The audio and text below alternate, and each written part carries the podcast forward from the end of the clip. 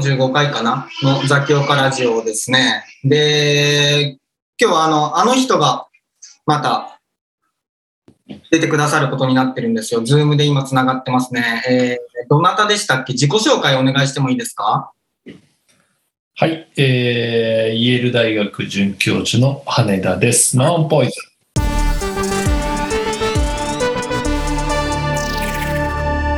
よろしくお願いします。あの、羽田さんが以前出られた競馬の回が、あの、わりかしはい人気で、再生回数が 結構多いっていうらしい。えー、うん。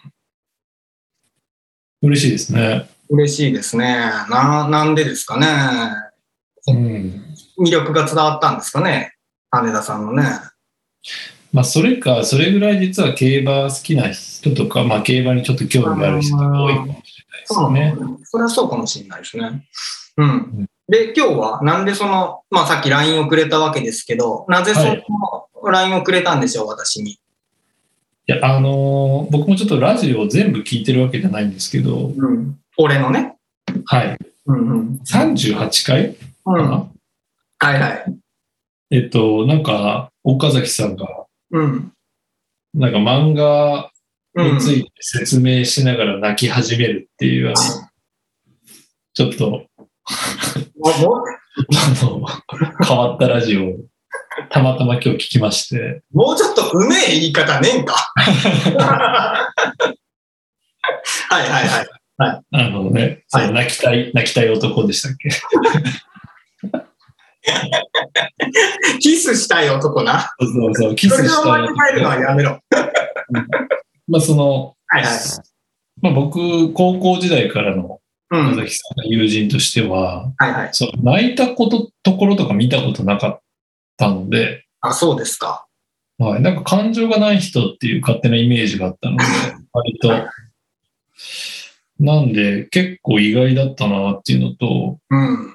あここまでその漫画とか、まあ、あと小説もまあ好きだと思うんですけど、はいはいはい。に、まあ、その本当に心を動かされて、自然とそういう泣いてしまうみたいなことが起きる人なんだなと思って、うんまあ、僕逆に言うとその漫画とかで泣いたこと一回もなくて、あ、そうですか。うんうんはい。自分だったら何なんだろうって思っ。たりとか、まあいろいろ今日考えてて、はいはいはいはで、岡崎さんってまあその漫画、小説以外にも映画もたくさん見ますよね。い。見ますね。勉強のためにたっぷり見てますね。ただ、あの、うん。いわゆる、うん。なんていうかドラマ、連続ドラマ、うん。見ないですよね。これはあんまり見たことないですね。うん。ですよね。そういうキャラです。あんま見たことないですね。うん、うん。そういうなんかね、ちょっとこう、なんていうんですか、大衆寄りのものを避ける傾向にありますもんね。あのーそれは絶対間違っとるし、そんなカテゴリーやめた方がいい。尖ってますもんね。いやいや、もうムカつくな。あの、違います。まあはい。で、羽田さんは連ドラお好きなんですよね？わりかしね。うんうんうん。あの、もう本当に、まあ、テレビっ子であり、ドラマっ子。いいな。ダサいな。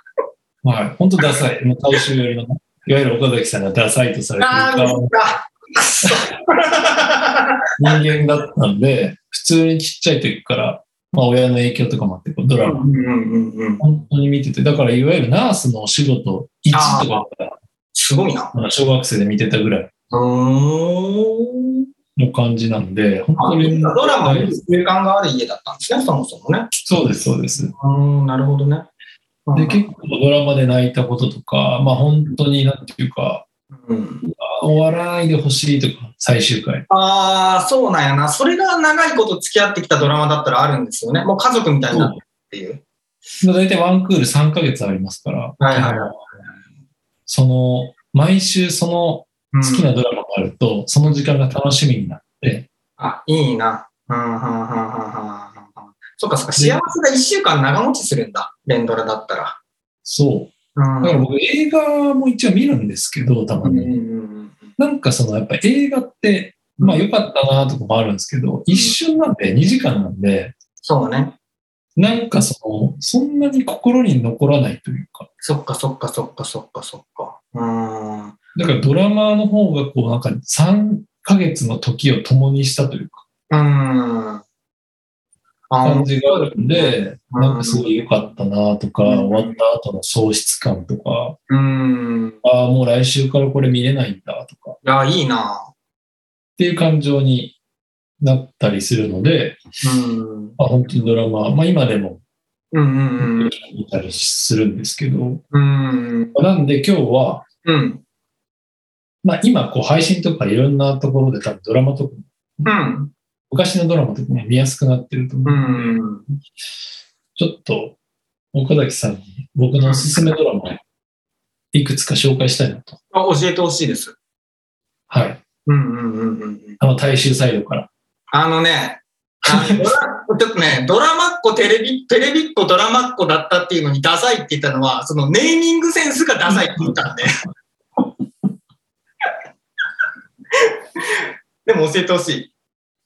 そうですね。うん。まあなんかトップ3ぐらいで言っていいですか？あ、お願いします。お願いします。トップ3めちゃくちゃ本当はあるんですけど、おいいな。めちゃくちゃあるんですけど、でもあんまり昔のとかってちょっと気持ちも薄れていってたり、うん。覚えてなかったりするんで、うんまあ多分この10年ぐらいのものでから選びたいなと思ってるんですけど、はいはいはいはい。どうぞ。まあ3位から言った方がいいですね、多分。ですね。3位からにしましょ3位は、う。うん。私定時で帰ります。ああ。これちょっと大衆っぽいでしょ？いやいやいやいやいやいや。これはもともと漫画でしたっけ？小説でしたっけ？漫画か。漫画だと思うんですけどね、多分。うんうんうんうん漫画原作で、うん何年前ぐらいですかね ?3、4年前ですかね？う。んうんうんうん TBS うんうん火曜10時だったと思いますけど、でやってまして、まあ、吉高由里子さんがあ、主演のやつで、なんとなく覚えてます？見てはないと思う。いや、俺見てはないんですけど、これの仕事であの紹介記事書いたことがありますね。あ、仕事で？見てもない。そうそうそうそうそうそう。むちゃくちゃな、むちゃくちゃな裏側言うじゃないですか。確かにね。はいはいはいはい。あ、それで、これ結構その、なんていうか、軽いドラマで、うんうんうん。で重たくもないし、うんなんかこう今っぽい、うんうんうん。なんていうか社会をちょっと切り取ったような、うんもうタイトルから 見てもわかるように、うん。まあそういうドラマだったんですけど、うんうんうん。まあまあテンポも良くて、普通に、あのー毎週ちょっといろんなことが起きつつ、うん。あのーまあ1話完結に近い感じで、っうんうんうんていうドラマだったんですけど、うん。まあ、要はその吉高由里子さんが、うん。本当に定時で帰りますっていう、はいはいはいはい。いわゆる OL、OL っていうか、まあ普通に日本女性のサラリーマン。の役なんですけど、はまあだから効率よく仕事を進めて、うん。でなんかまああんまり自分の守備範囲以外のことうは、ん。あのしなくて残業もせずに、うん。本当に定時で帰って、うん。本当に5時だったかな ?5 時半かなんか忘れましたけど、6時かな？パッてもう、はい、帰りますってすぐタイムカードをして、うん。近くのなんか中華料理屋とかに行って、うん。お酒飲みながらご飯食べるみたいな。自まあそういう楽しむってことですよね。そういう楽しみ方をしてる。うん。まあ、ただ、会社にはいろんな人がいて、ええええまあ、エンジニア、まあ、あの、吉高さんはいわゆる営業っていうか。まあ、そっち系のうんうん仕事なんですけど、まあ、エンジニアみたいな人は一方でも夜型で、あの、多分夜になる、ならないとスイッチが入らないとか、徹夜とか、まあ、会社でしちゃうような人もいたりとか、あとは、まあ、あの、まあ、いわゆる根性論みたいな、ちょっと、あの、全然意識的じゃないけど、パワハラめいた発言をしちまうようなうん。上司、ユースケ・サンタマリアあ、ユースケ・サンタマリアがなんだ。わあ、かっこいいな。がいたりとか。うん。だから、いろんな、うん。まあ、その、吉高さんは定時で帰るんですけど、うんまあ、でも実際会社にはいろんなタイプの人がいて。そうですね。うんうんでこれって本当に、本当どこの会社でもうん。あるような。話だなと思うのが一個。で、ただまあ、これ、最後どういうオチになるのかなっていう。最終話。最終話。のクライマックスが、はいはいはい。まあ、あの、その、いろんな人の考え方の違いで会社でうん。小さいトラブルとか、うんうん。まあ、その育休の話だったりとかね、例えば。うんうんうんまあ、そういうのがいろいろ起きて、まあ、毎回なんとなくこう、うんいい感じでうん。終わるんですけど、これ最後の最後、ドラマのうん。最終話どうなるのかなみたいな。うん。結構僕は気になってて、どういうオチにさせるのかなみたいな、こういう社会問題を。うん。だからこれあの、本当だからこの先は、うん。あの本当ドラマを見たことがある人か、お、出た。えーでまあ、見るかもしれないし、見ないかもしれないけど、うん。オチが聞きたいっていう変態の人だけ聞いてほしいんですけど、めちゃめちゃ面白いこと言うが。何それ絶対いいね。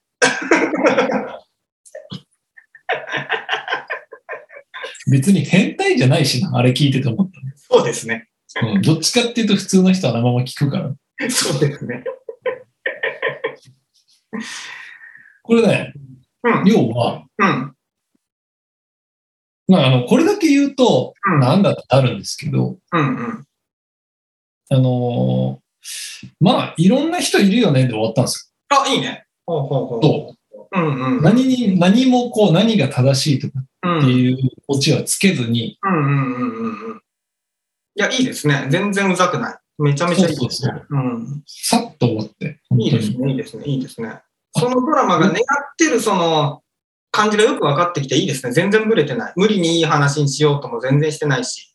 そうそう、全然いい話しようとしてなくて、吉高由里子が、じゃあ例えば、今っぽい働き方ですけど、今の若者っぽい働き方だけど、うん。別にそれだけが正しいわけでもないし、もちろん、仕事に情熱燃やして夜遅くまでやる人だって別にその人がそれで好きなら何の問題もないですからね。そうそうそうそう。うん。うんだから、みんなそれぞれ違うっていうことを、うん。あのー分かってうん。働くとうん。いいんじゃないですかめっていうことなのかなと思ったんですね、僕は。うんはいはいはいはい。めちゃめちゃ。いいですね。そうそうそう。変ななんかこうメッセージ性もななくっていうか、う何が正しいとかって押し付けがましいこともなかったんで、うんまあ、それも含めていいドラマだな。いいですね。いいですね。なんかすんげえ丁寧な話やなと今思いました、聞いて。そうなんですよ。夏じゃねえなと思いました。めちゃくちゃよくできてて。ああ、いいな。うん。うん。そのオチがうん。ありきのうん。3位ですね。ああ、いいですこれね。が何かあったらもう全然うんうん。県外ですけど。ああ、なるほどな。うんう。うんん。いいですね結。構喋りましたもしかして3位で。いや、いいんじゃない？いいえー、15分ぐらいしか経ってないから、まあ別にいいっす。大丈夫。うん。なんか、はいはよかったでしょ？これ。よかったよかったよかったよかった。な、な、成功してます、今。せあのね、100点です。完璧です。やった完。璧。完璧。やった。素晴らしい。ちょっと、まあここまでネタバレうん。させてしまうのは3位ぐらいまでにしておきますわ。おい。そうですね。さすがに。うん2位、1位は本当に見てほしいんで、ああ、いいね。おうーマジか。期待あまりネタバレはさせないですよ。おい。じゃあ2位は？はい。2位は、えー、いつかこの恋を思い出してきっと泣いてしまう。なるほどな。それこそさ、これは、うん。月9かな？うんうんうん。だいぶ前じゃないかな。うんうんうん8年、7、8年前かな？もっと前かな。まあ、有村架純うんうんうんうんが主演のドラマうん。ですけど、うんあと、甲羅健吾かな？うんうんうん男が。うんうんうんうんうんのドラマで、はいはいはいはえっ、と、まあ、ドラマとか好きな人は、い。うん。もしかしたら知ってるかもしれないですけど、有名な脚本家、うん。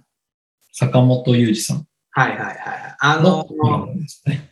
えーっと、俺がね、42回か3回かでその人の本を紹介したばっかりなんですあ、よ。本当ですか？めちゃめちゃタイムリーですね。でも俺これ見てなよいドラマ。このドラマ見たことないんで教えてほしい。どうなのか。えー、何見ました？逆に。あ、何も見てないか。まあ俺いやいやカルテットは見たよ。カルテットは。あ、カルテットは見たカルテのね。見ました。もうもうめちゃめちゃ面白かった。大豆田十和子は。あ、見てない。あ見てない。見たいと思ってるんですけど。そうそうそう。まあ、最近だとそのカルテットとか大豆田十和子とか、まあ、古くは東京ラブストーリーうんうんうんの。人ですよねうん。で、僕がまだ好きなんで言うと、マザー。うんうんうんうんうんあの、芦田愛菜ちゃんのデビューうん。のやつ。これもまあ、トップ10ぐらいには入るやつですけど、芦田愛菜たいな、芦田愛菜ちゃんっていうやつのやつって 怖いんだけど。はいはい。芦田愛菜ちゃんのやつですね。芦田愛菜ちゃんがうん、一躍脚光を浴びたはいはいはい。子役でね、うんうんうんうんうんのドラマがマザーとか。はいはい。まあ、あと最近映画、これもめちゃくちゃ良かったですけど、うん花束みたいな恋をした。うんうんうんうんこれが僕、ね、あれ賞全部取るかと思ったら、なんか違うのが取ったみたいですね。俺実は、実はまだ見てなくて、見たえーうんとダメだと思ってるんですけど、見てなくてね。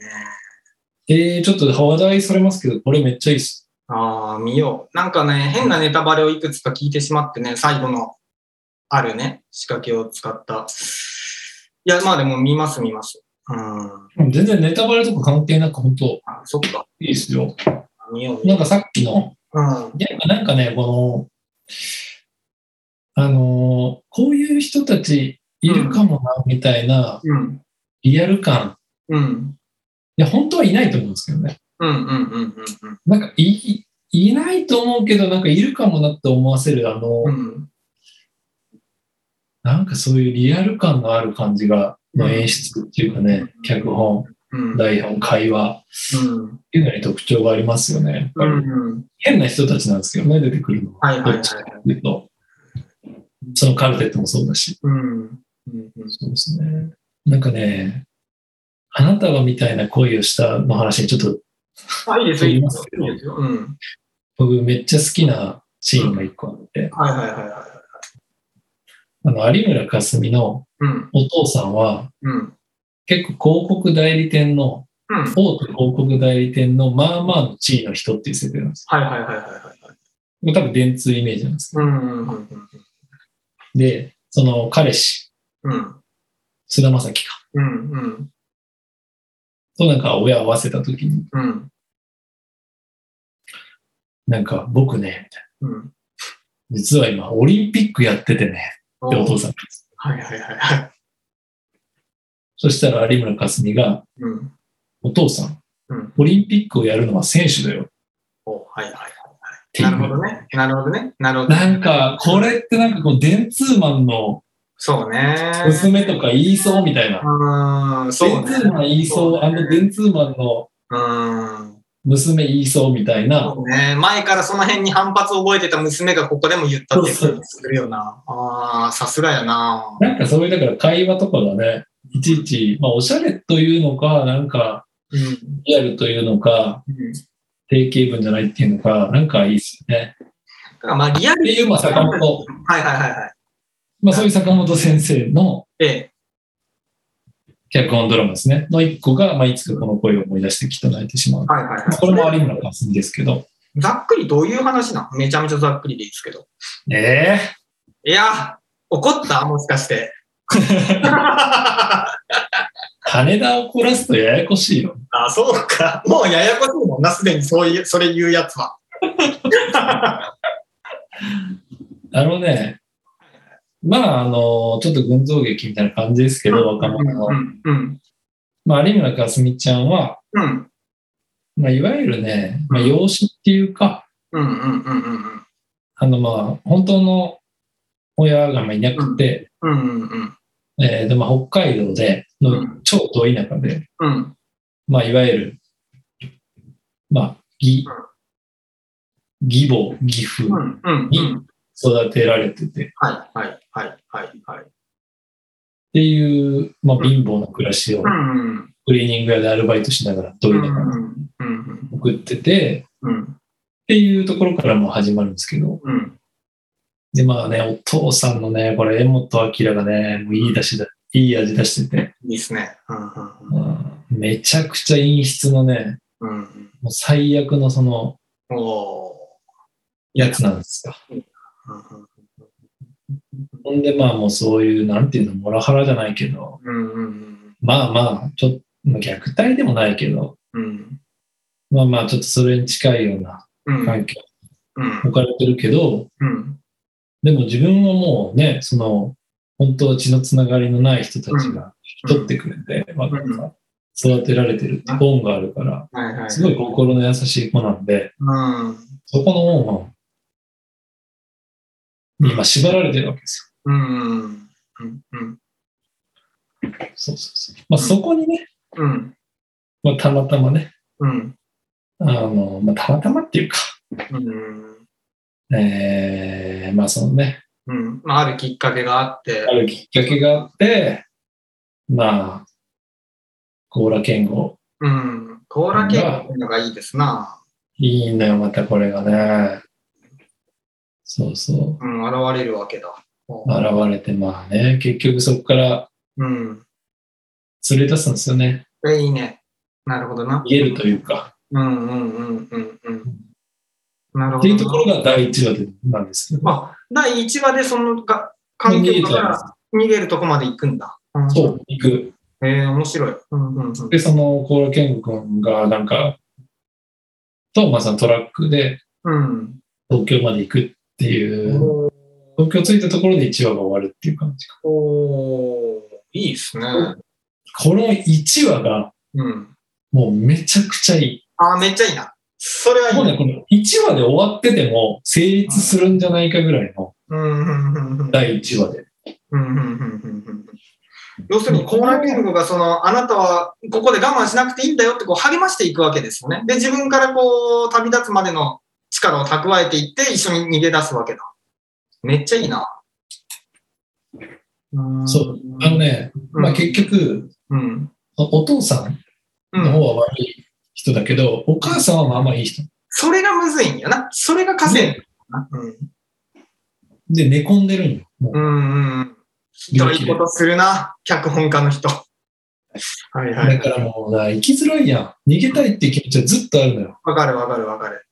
で、自分が逃げたらそのお父さんとお母さん二人っきりになるからね。なる、そうそう。おじいちゃんよもうんうんうん。うね。そのもう、設定としては二十歳ぐらいの設定かな。うんぐらいだと思うから。そうそう。うん。でね、またなんかお父さんがなんかその、うん。地元のなんか馬主みたいなしょうもないやつと結婚させようとして、ああ、るのよ、そういうのもね。うん。そのタイムリミットというか圧も迫ってきてるわけだ。そうそうそああ、なるほどね。うん。でももう最後、抜け、あの、抜け出すときは、うん。病気で寝込んでるお母さんが、うん。そのお父さんの足を掴んで捕まえて、行きなさいっていうの。あ、面白いね。行ってって、もうんうんうんう、逃げてって、うんあなたは。面白いね。へこれもう最高の1話ですね。ーむしろ尻すぼみになるからね。こんなこと言うとあれ。そんなこと言うとるやん。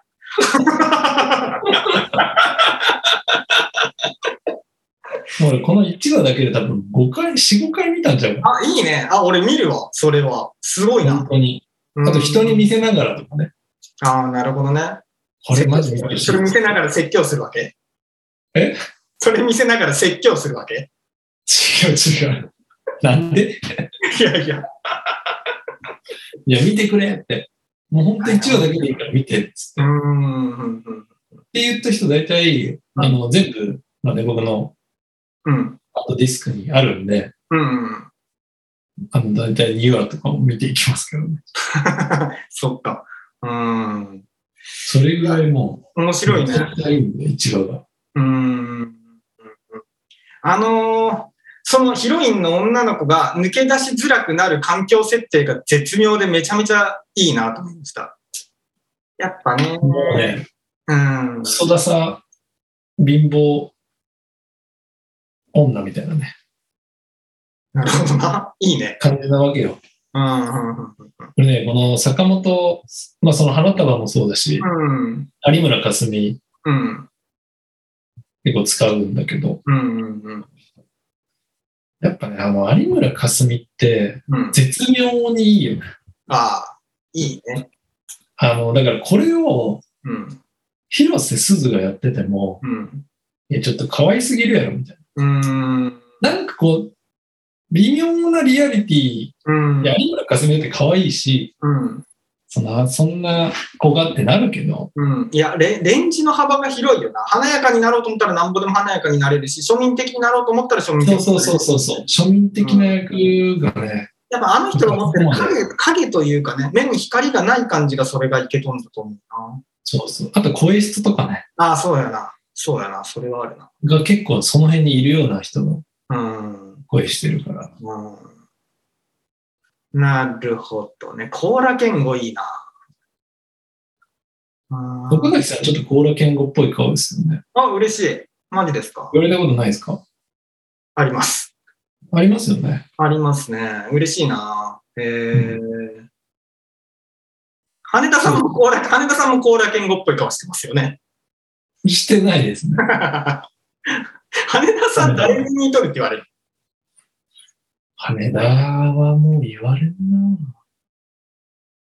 ななんかでも、うん。いや、この話し始めたら、ちょっと違う回になるな。15、20秒ぐらいでいけれんの。あの、誰に似てるって言われてるので、自分へのうん。行為うん。のバロメーターにしてた時あります。お、コンパとかで。次の話でそれしようぜ。でも今ちょっとブレるんでやめます、触れるのやめよはいまあ、これが、あの、2位ですう。。いいですね。うんうんうんで、えっ、と、1位の誰に似てるかで言われるかでバロメーターが送るっていうのが1位。そういうあの、長タイトルのやつ続けんか。1位の文庫本？それは。モ本。あ、そうか。はいはいはい。1位は何ですか？じゃあタイトルは。1位は、はい。表参道高校合唱部です。知らん。よし、その反応がいいですね。初めて知らんこともない。何もう一回言ってもらっていいですか？表参道高校合唱部。前の君が専門学校の時作ったやつ？いや、これほんとね、そうなのあのーそうそうそう。うんうん結構ね、うん。うんまあ、そんな流行ってはないですけど、うんうんうんやっぱ見た人からは、うんうんうん。とてもいいドラマっていうことで、こう、後から後からこう、ちょっと口コミっていうか、うんうんそういうのが広がった感じで、まあなんかちょっと賞とかも多分取ったんじゃないかな。うん。そういうなんか、本当のアカデミー賞みたいなのじゃなくて、うんうんうんうん。なんか、まあ本でいう本屋大賞みたいな、わかるわかるわかるわかる。あの、信そう頼いう的なものは割と取ったうんドラマです。うんうん。本当に信頼できる。見て面白いタイプの賞だ。見てよかったって感じ。うん見てよかったドラマ。うんで、本当ただ単純にまあその、うん高校のうん合唱部、部活ですね。うんうんうんうん合唱部の、うんまあいわゆる青春ドラマなんですけど、ただ、うんうんもうね、うん。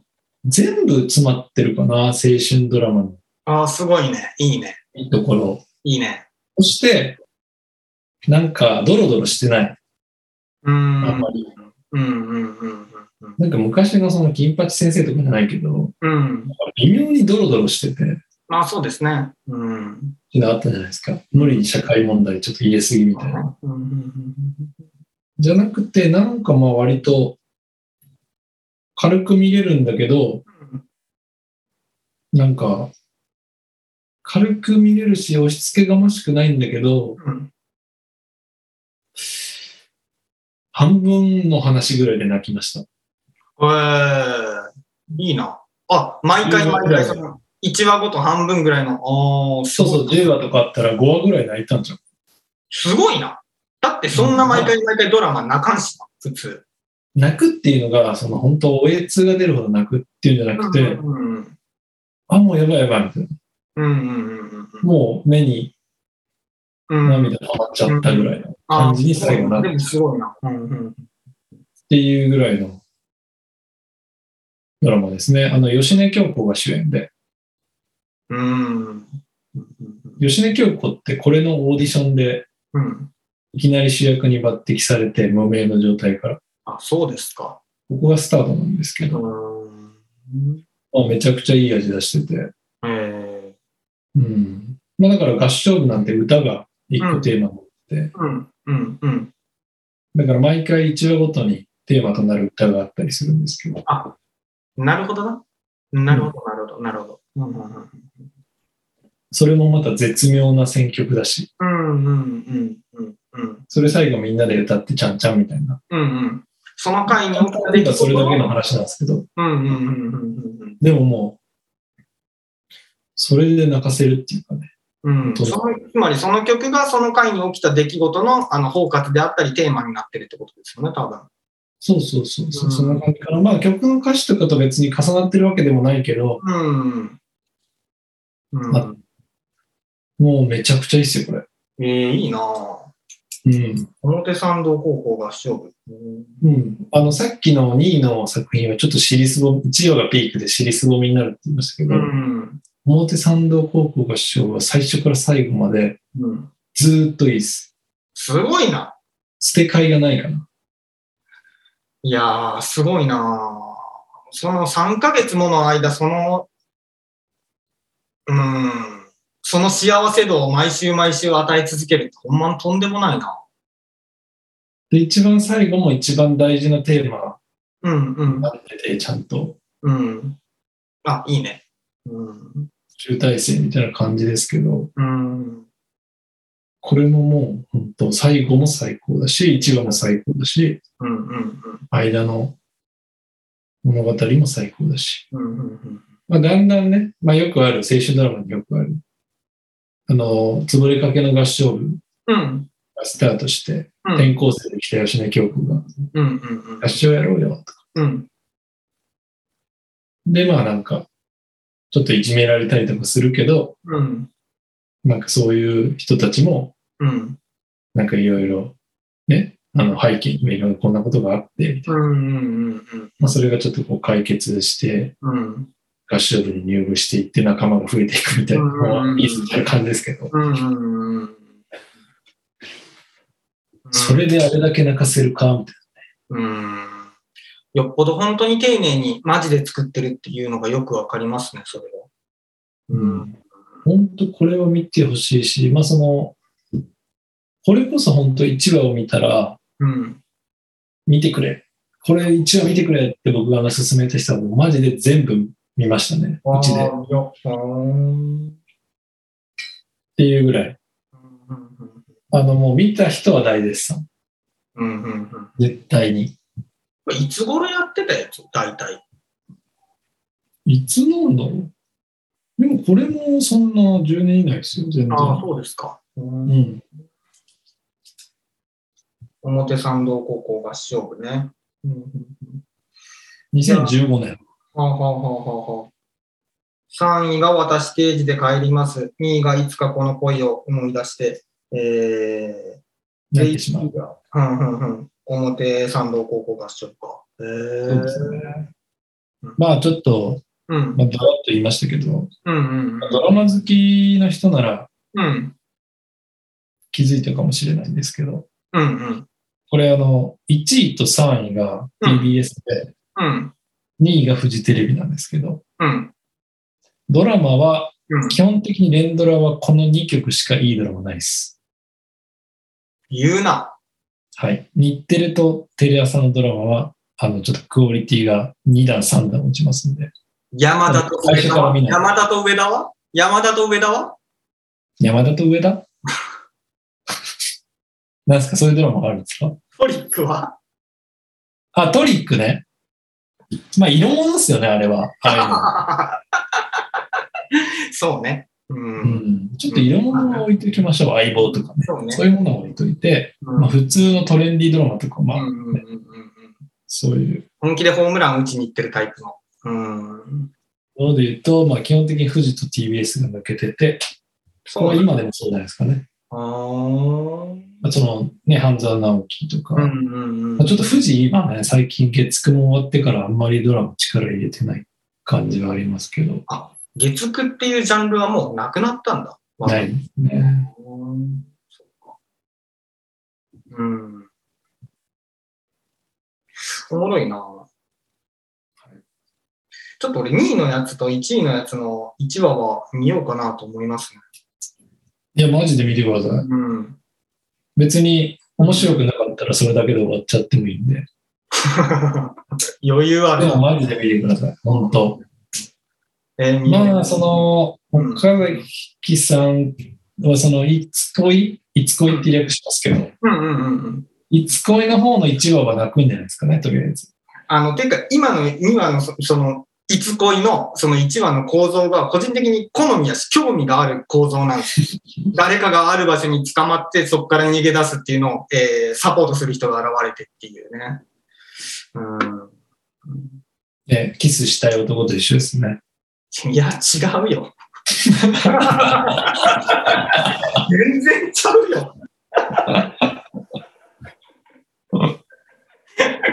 なるほどな。なるほどね。いや、でもいいのが聞けた。えー、うん。なんか付け加えて言うことありますか？いや、もうあと3分ですよっていうことぐらいですかね。ズーム。いなんか、16小節でも。やいやいや。ちょっとね、あのー本当エンディングテーマ使っていただいてありがとうございますっていう感じです、ねああ、いえいえ。あじゃあ、この次の回では、その、そうね。うん。羽田さんが作ってくれた曲の、その裏話というか、羽田さんがどういう思いを込めて作られたっていうことを聞きたいですし、えーいいんですか？いやいや、聞きたいですね。聞きたいですね。インタビューしたいですね。どういう思いがあの16小節に込められてるか。いやー、足りるかな、時間。あ、そう、40分では？ビジネスプランに変えた方がいい。え、それはぜひ、ちょっと、はい、楽しみにしてます。じゃあ、その次の回をこれから、えー 10分後に撮りましょう。そういう日本撮りとかばらしていくスタイルいや、別にいいでしょう。えどうなん？大丈夫ですか？時間的に。大丈夫ですよ。あ、じゃあ、えー10分後ぐらいに撮るということで。でその時にその誰誰に似てるかで行為を測ってたバロメーター。なんか、その16小節の時にもそれがあったんじゃないかなって思うんですけど。ああ、なるほど、なるほど。あ、そうそうそうそう。はいはいはいはい。あれ半分実話ですからね。確かに。ああ、そうかそうかそうか。いいですね。はいはい。まあじゃあいや、今回はじゃあこんなところにしておきましょう。えーはい一回切ります。また後で招待しますね、羽田さんは。はい。はい。じゃあ、えーこの回もありがとうございました。失礼します。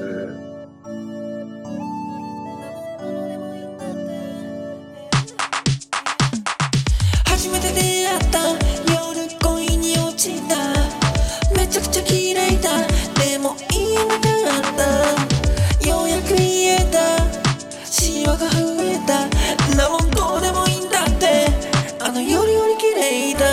滋賀なまりの関西弁とか聞くのは初めてだった。